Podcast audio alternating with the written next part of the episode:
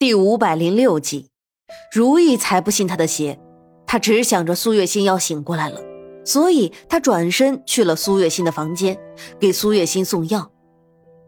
沈炼一直守着苏月心，片刻都不曾离开的那种。如意看到这一幕的时候，心里提着的心放下了一点。将军对夫人那么好，一定是不会舍得离开夫人的，对不对？如意在心里这样安慰着自己，但是不知道为什么，如意的心里竟然是有些慌的。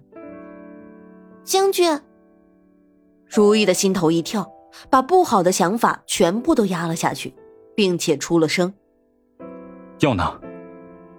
沈烈扭过头看了一眼如意，如意把手上的药递了出去。冰火灵芝太大，必须要分成两次入药。沈炼刚刚亲自喂他的只是第一批药而已。沈炼对待苏月心的态度很温柔，与对待外人的时候完全不同。苏月心喝药的时候很是吃力，沈炼只能先把药灌进自己嘴里，然后再过渡到苏月心的嘴里。如意虽然有些吃惊，但是没有说什么，只是在心里更加的确定，沈炼一定是不会和苏月轩说的那样离开这里的。将军，如意的心里虽然笃定，但不知道为什么，他的这份自信中竟然还有一丝丝的不确定。他还是不由自主的开了口：“怎么了？”沈炼有些不耐，他以为是苏月轩说了什么，所以他的脸色变得有些难看。如意吓了一跳，到了嘴边的话，不知道为什么没能问出来。怎么了？沈炼有些不耐，但是想到面前这个人是一直在帮苏月心的如意，就算是再不耐，他还是问道：“没什么。”如意想了想，最终还是没有问出口，因为他看到苏月心正在动的手，苏月心就要醒了。沈炼显然也是察觉到了这一点，他不再纠结如意的事，而是将所有的精力都放在了苏月心的身上。在沈炼这样毫不避讳的注视下，苏月心也是不负众望的醒了过来。他刚一睁开眼睛，就看到了沈炼，他的心里一暖。醒了。沈炼虽然只是说了两个字，但是那话语中的关心却是让人一下子就能感觉到的。苏月心只觉得心里一阵的委屈，她哇的一声就哭了出来，哭得惊天动地的。这是怎么了？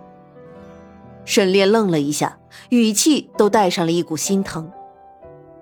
因为苏月心一把抱住了他。沈炼，我好害怕。苏月心哭得一把鼻涕一把泪的，一股脑的全都往沈炼的身上抹。沈炼有些慌张：“你这是怎么了？怎么哭得这样厉害？”你找来的那些女人实在是太可怕了。你把他们弄走，我不想再看到他们。苏月心开始提要求，清河死的事情依旧让他耿耿于怀。虽然清河与他没有关联，他也不会为了一个没有什么交集的女人而选择和如沁对上。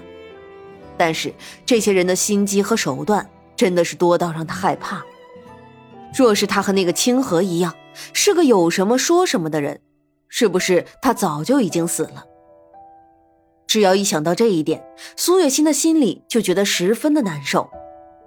好，我答应你，会把他们带走的，你放心吧。沈炼抱着苏月心，眸中划过一抹异样的神色。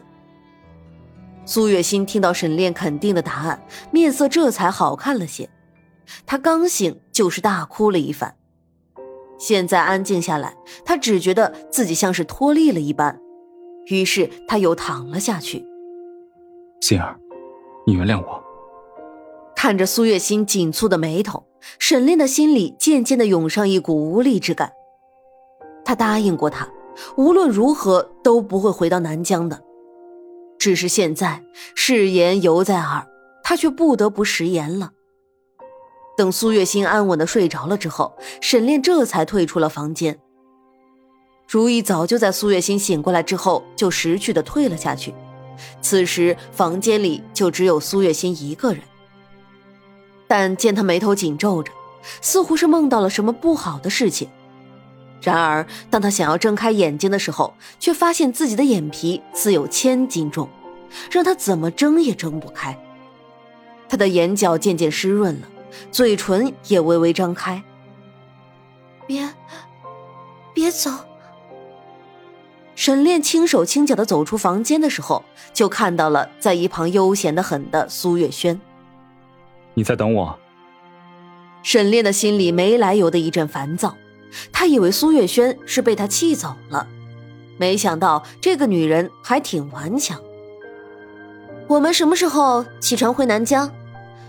别忘了你答应我的，更何况主上还在等着你呢。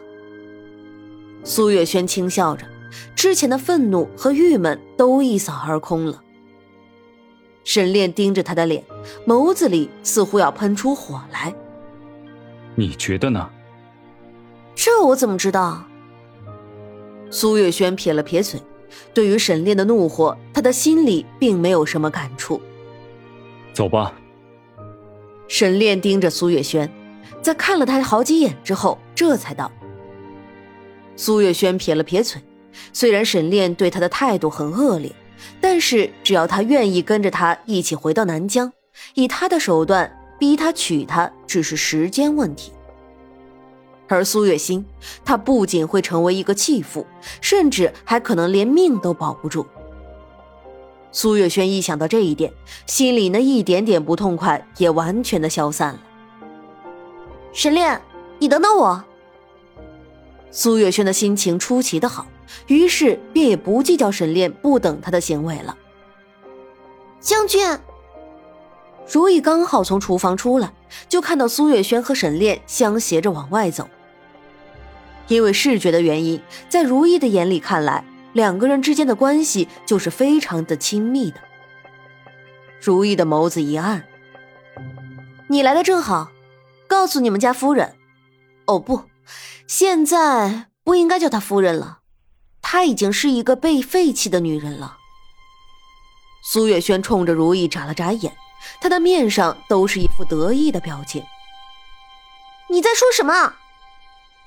如意的面色一下子变得煞白，因为如意太过于愤怒，所以她和苏月轩的距离离得很近，并且苏月轩是凑近她耳边说的，沈炼并没有听清楚他们在说什么。